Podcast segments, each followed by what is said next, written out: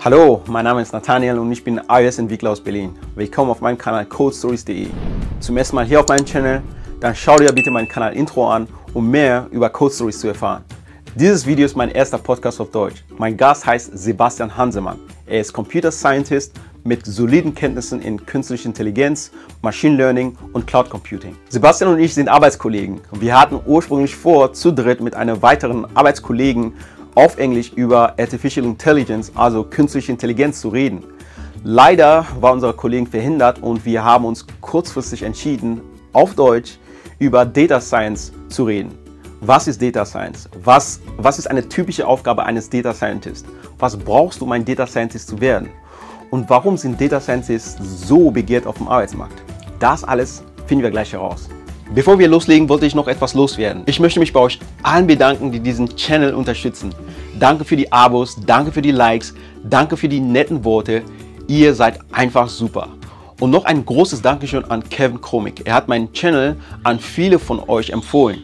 Falls ihr Kevin nicht kennt, er ist selber iOS-Entwickler und YouTuber. Er macht super Content, alles rund um iOS-Entwicklung und mehr. Ich werde Kevins Channel unten in der Videobeschreibung hinterlassen. Schaut also bei Kevin vorbei und nicht vergessen, ein Abo zu hinterlassen. Und jetzt auf zum Podcast. Sebastian, hallo. Hallo Nathaniel. Na, wie geht's dir? Sehr gut, muss ich sagen. Sehr gut auf jeden Fall. Äh, vielen Dank, dass du dir Zeit genommen hast. Ah, sehr gerne. Danke für die Gast Einladung, mich hier einzuladen. Sehr gerne. Äh, eigentlich hatten wir heute vor, ein anderes Thema ähm, zu bereden. Wir wollten über künstliche Intelligenz reden mit einer Arbeitskollegin. Du bist auch ein Arbeitskollege von mir, aber sie wurde leider verhindert und äh, deshalb äh, haben wir uns dann kurzfristig entschieden, ein anderes Thema vorzunehmen. Ja, locker aus der Hüfte jetzt. Genau, genau so.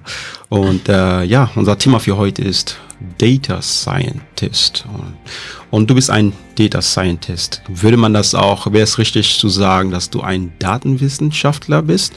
Ja, doch. Also es klingt ein bisschen komisch, muss ich gestehen, aber am Ende des Tages, das ist das, was ich mache, ohne den äh, Laborkittel vielleicht zu tragen, was man sich als Unterwissenschaftler vorstellt. Aber in die Richtung geht's, ja. Cool. Ja, ähm, wie bist du auf diesen Beruf gekommen? Also hast du hast du schon immer vorgehabt, sowas ähnliches zu machen oder wurdest du von irgendjemand überzeugt? Du hast einen Kurs gesehen, du hast irgendwas gesehen, was dich inspiriert hat, Daten, äh, Data Scientist zu werden? Ähm, vielleicht nicht ein bestimmtes Ereignis, aber so ein bisschen, ich hatte immer eine gewisse Affinität zu Computern. Äh, Mathe hat auch mehr oder weniger funktioniert in der Schule. Also ich hatte schon die Idee, es geht in die Richtung, Informatik zumindest. Äh, letztendlich vielleicht dann meine Erfahrung im Zivildienst und ein bisschen die Erfahrung, die danach kam, haben mich dann wirklich in diese Richtung getrieben. Ähm, ich war damals für neun Monate der Briefträger in einem Krankenhaus. Und letztendlich haben wir den ganzen Tag Briefe von A nach B transportiert, von den Patienten zu Ärzten, alle die Briefe empfangen haben, die welche geschrieben haben, wieder eingesammelt. Und letztendlich hatte ich immer das Gefühl, man muss doch nur die Route anständig machen und wir sind nach zwei Stunden fertig. Und das Ganze hat mich so gefuchst, dass es mich dazu getrieben hat, wirklich zu sagen, okay, ich möchte irgendwas in Richtung Prozessoptimierung machen. Es hat auch gerne, kann es einen digitalen Touch haben, das Ganze, weil ich eh computeraffin bin und habe dann im Bachelor angefangen, Wirtschaftsinformatik zu studieren. So ein bisschen, was die beiden Welten vielleicht verbindet. Die kaufmännische Ausbildung, die auch meine Eltern gerne bei mir gesehen hätten, mit dem Wirtschaftsaspekt und dem Informatikaspekt, der dann auch so ein bisschen meinen eigenen Interessen widerspiegelt und das Ganze verbunden äh, in einem Studiengang für den Bachelor. Wow, cool. Ähm, apropos Wirtschaftsinformatik studieren oder apropos Studium, würdest du sagen, dass man unbedingt studieren muss, um Data Scientist zu werden? Ich würde nicht zwangsläufig sagen, man muss es studiert haben, aber man sollte die grundsätzlichen Konzepte doch verstanden haben. Und oft sind diese doch verbunden mit sehr komplexer Mathematik, wo es es einfacher macht, wenn man jemanden hat, der es erklärt, der es einem jemandem erklärt, oder, oder wenn man einem mit einem Studienkollegen nebeneinander sitzt und ihr zerbrecht euch beide den Kopf darüber, hilft doch immens mit dem Ganzen. Also man kann, denke ich, auch von der Pika auf das Ganze lernen. Äh, war auf jeden Fall hilfreich, in meinem Fall doch ein bisschen das mal von jemandem erläutert zu haben, ein bisschen Beispiele für das Ganze, weil dann doch Mathematiklektüre doch sehr trocken ist. Hm. Nicht zu empfehlen. Und äh, Mathe war dann in der Uni bestimmt ein Lieblingsfach, oder? Äh, in der Uni würde ich nicht unbedingt sagen. Also es hat doch etwas, Wirtschaftsinformatik ist doch etwas entfernt gewesen von dem letztendlich, von der Mathematik, die ich gebraucht habe für das Studium. Ähm, also es war ein bisschen so ein Kampf, würde ich jetzt mal behaupten, aber man kann sich da doch auch durchbeißen auf jeden Fall. Das würde ich definitiv sagen. Auch wenn das nicht dein absolutes Lieblingsfach im Vorfeld gewesen ist. Okay. Sehr gut.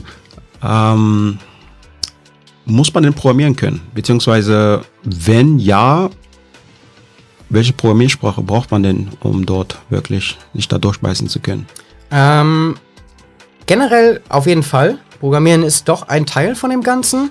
Ähm, ich würde jedoch behaupten, dass man vielleicht nicht wirklich alles Software-Development-Prinzipien wirklich inhaliert haben muss und die wirklich nachts noch lesen muss und morgens weckt einer jemand auf und sagt, so, was ist jetzt hier objektorientierte Programmierung? Nicht in dem Fall, also nicht in dem Sinne. Nichtsdestotrotz aber letztendlich der ganze Arbeitsalltag spielt in Programmiersprachen ab, nichtsdestotrotz. Also Programmiersprachen und Programmieren können definitiv. Die Sprachen an sich, ich beschäftige mich jetzt Tag ein, Tag aus, äh, schreibe ich meine, meinen Code in Python.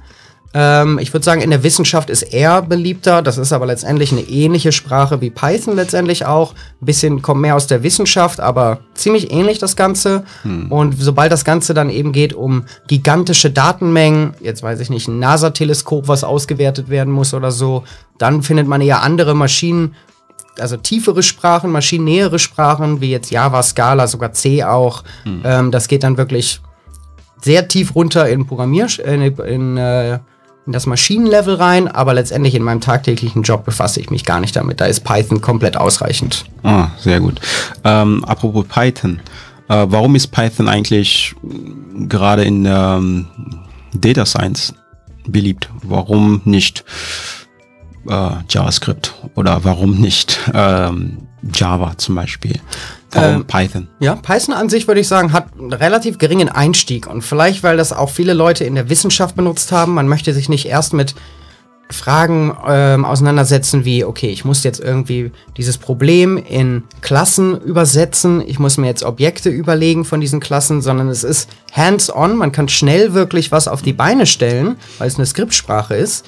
Nichtsdestotrotz hat es aber auch diesen Community-Support wirklich auch, also mittlerweile mhm äh, alle großen Unternehmen, die Wissenschaft, alle letztendlich werden äh, bringen immer Libraries und hm. Frameworks raus, ja, die genau. in Python geschrieben hm. sind. Hm. Ja, genau, ähm, darauf wollte ich auch hinaus, dass es auch ähm, viele vorgefertigte ähm, Libraries gibt in Definitiv. Python, die du sofort einsetzen kannst um quasi ähm, deinen Job machen zu können. Schöne an Open genau. Source wirklich dann auch genau. ist wirklich, da kommt der Open Source Aspekt schön rein. Mhm. Man kann diesen Libraries dann auch trauen zu einem gewissen Grad, dadurch, dass sie eben halt von der Community auch weitergearbeitet werden und von der Community auch geprüft werden, kann man diesen ganzen Algorithmen vertrauen. Mhm. Weil das ganze Thema kann manchmal magisch wirken, wie Raketenwissenschaft. Man weiß nicht genau, warum das so funktioniert, ähm, beziehungsweise Leute, die von außen drauf gucken. Äh, die Hoffnung ist, dass ich zumindest weiß, was ich tue.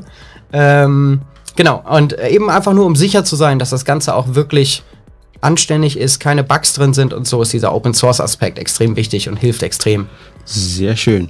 Ähm, Python ist aber auch eine Sprache, ja, die äh, für, ich sag, für Einsteiger eigentlich sehr angenehm ist, würde ich mal sagen, weil es ist schon sehr, sag mal, Menschensprache nah. Ich habe damals Python auch äh, ein bisschen mit Python programmiert und ich fand super toll. Ja, du kannst eine Variable deklarieren, ohne irgendwelche Schlüsselwörter und irgendwelche Keywords, war, let, davor zu schreiben. Ähm, wenn du äh, zum Beispiel äh, äh, du brauchst keine äh, geschweif, geschweif, geschweiften Klammern zum Beispiel. Ja, genau. Und ich dachte, das wäre, ich fand's toll. Und dann bin ich natürlich äh, äh, zu ähm, iOS rüber gewechselt, mit Swift programmiert und da hast du halt diese Vorgaben, äh, dass du äh, ein Keyword schreiben musst, äh, wenn du zum Beispiel, dass du äh, Klammern benutzen musst. Und du, ich konnte das damit irgendwie am Anfang war es ein bisschen schwer, aber ich konnte später wusste sofort, okay, das muss ich machen, das darauf sollte ich achten. Danach ein paar Monate später bin ich rüber, habe ich mal Python noch mal angeguckt und ich habe gar nichts mehr verstanden, weil ich wusste nicht, okay, wo fängt Code an, wo ist Menschensprache im Spiel. Das war wirklich totaler Durcheinander. Ja, es ist wirklich manchmal erstaunlich, dann, wenn man manchmal sowas liest wie wenn dieses Wort in dem Satz steht. Ja. Und das sieht man dann so in dem Python-Code geschrieben. Genau, Es ja. ist wirklich manchmal abstrus. so, Okay, wirklich, ja, wenn das Wort in dem Satz ist, macht wirklich Sinn auch. Mhm. Aber dass das jetzt Programmiersprache ist, also die Einstiegsbarriere ist wirklich sehr gering. Sobald man dann aber eben komplexere Projekte aufbaut mit mehreren Leuten, die dran arbeiten, hat das, wie du sagst, auch seine Nachteile Ja. Mhm. zu einem gewissen Grad. Äh, ja. Und ähm, was ist, wie würdest du so eine klassische Aufgabe auf der Arbeit oder eine klassische Aufgabe eines äh, Data Scientist beschreiben? Was wäre eine klassische Aufgabe? Du bekommst ein Ticket und du sollst was machen, zum Beispiel. Okay. Ähm, vielleicht als griffiges Beispiel zu dem Ganzen. Ähm, wir hatten ein Projekt bei einem vorherigen Arbeitgeber, wo unser Chef letztendlich reinkam und gesagt hat, okay, wir haben eine super hohe Retourenquote. Und Retouren sind schlecht, Retouren sind teuer, oft muss man die für den Kunden auch noch umsonst anbieten. Können wir irgendwas tun, was die Retourenquote reduziert, letztendlich am Ende des Tages? Ähm, womit dann unsere Arbeit anfangen würde, wäre erstmal ein bisschen zu gucken, okay, woran könnte das Ganze liegen? Leute schicken Sachen zurück, womit hat das Ganze zu tun? Um irgendwann dann vielleicht die Erkenntnis zu bekommen, die Leute bestellen vielleicht die falsche Größe, weil sie sich nicht genau sicher sind, welche Größe sie denn brauchen. Und daraufgehend, also letztendlich wirklich auf einer, man wirklich knietief setzt man sich in die Daten und schaut sich das Ganze wirklich an. Also es hat auch wirklich dann viel mit einfach wirklich auf die Daten gucken, das Ganze ein bisschen sich inne, ähm, ja, sich das Ganze anschauen, äh, gucken vielleicht, was man erkennen kann auf den ersten Blick und eine Theorie vielleicht aufstellen, woran das Ganze liegt. Ähm, letztendlich war unsere Theorie, um das Ganze zu lösen hinten raus, die Retourenquote zu reduzieren, war genau das. Wir gesehen haben, Leute bestellen auf die falschen Größen. Und wir haben uns gedacht, das hat ja, vielleicht können wir Leuten helfen, indem wir sagen, okay, du hast den Schuh von Adidas in Größe 42 gekauft und wir wissen, dass der Nike-Schuh äh, solltest du in Größe 41 kaufen, weil die unterschiedlich groß ausfallen. Und dementsprechend haben wir dann letztendlich ein Projekt aufgebaut, was dem Kunden dann die richtige Größe empfiehlt. Und somit konnten wir am Ende des Tages wirklich die Retourenquote senken. also es schön. ist halt eine ganz schöne Story von in die Daten gucken, eine Theorie aufbauen, das Ganze mit einem Model letztendlich dann versuchen, auch Adidas und Nike ist jetzt nur ein Beispiel, wenn man denkt an tausende von Marken, keiner möchte das händisch raussuchen, das Ganze. Da kommt dann das Machine Learning, die Data Science Welt so ein bisschen rein. Ähm, und dann am Ende hat man letztendlich einen, ja, das seinen Chef zufriedengestellt. Hoffentlich. Cool. Ja, ähm, sehr schön. Was ist denn so eine, hm, was ist denn das Coole an deiner, äh, an deiner Arbeit als Data Scientist?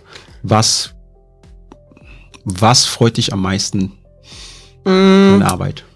manchmal wirklich diese Laborkittel-Voraussetzung, muss man ganz ehrlich sagen. Also man muss gestehen, es gehört auch wirklich viel dazu, äh, links und rechts, neben diesem schönen, dieser kreativen Arbeit wirklich, da gehört viel mit dazu. Also man muss oft auch Daten be- vorbereiten, Daten nachbereiten, man muss sich die Daten ansehen, man muss vielleicht sogar Daten annotieren, fehlende Informationen raussuchen, hinzufügen, solche Sachen. Das sind dann vielleicht nicht die spannendsten Aufgaben, gehören aber nach wie vor mit dazu.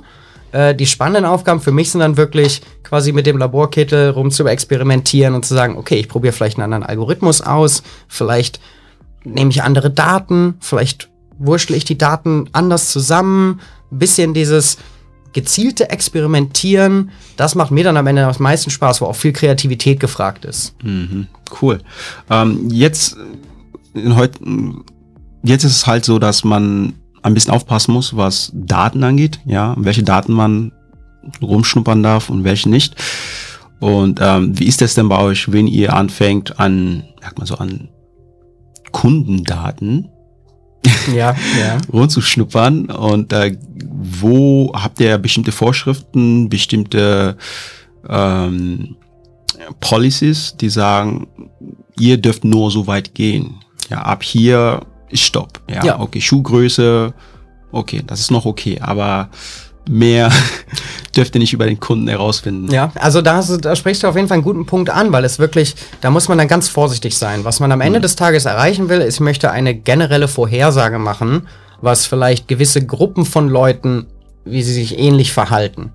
Ähm, ich möchte aber nicht sagen, der Nathaniel braucht jetzt Schuhgröße 43. Und dann gehe ich damit zur Versicherung und sage, ach, weil der Nathaniel Schuhgröße 43 hat, vielleicht muss die Versicherung einen höheren Beitrag verlangen. Sowas ist damit gar nicht gemeint, sondern was eben auch durch die Gartenschutzgrundverordnung letztendlich nochmal verankert Mhm. werden sollte, ist es eben, dass man das nicht zurückführen kann auf eine Einzelperson.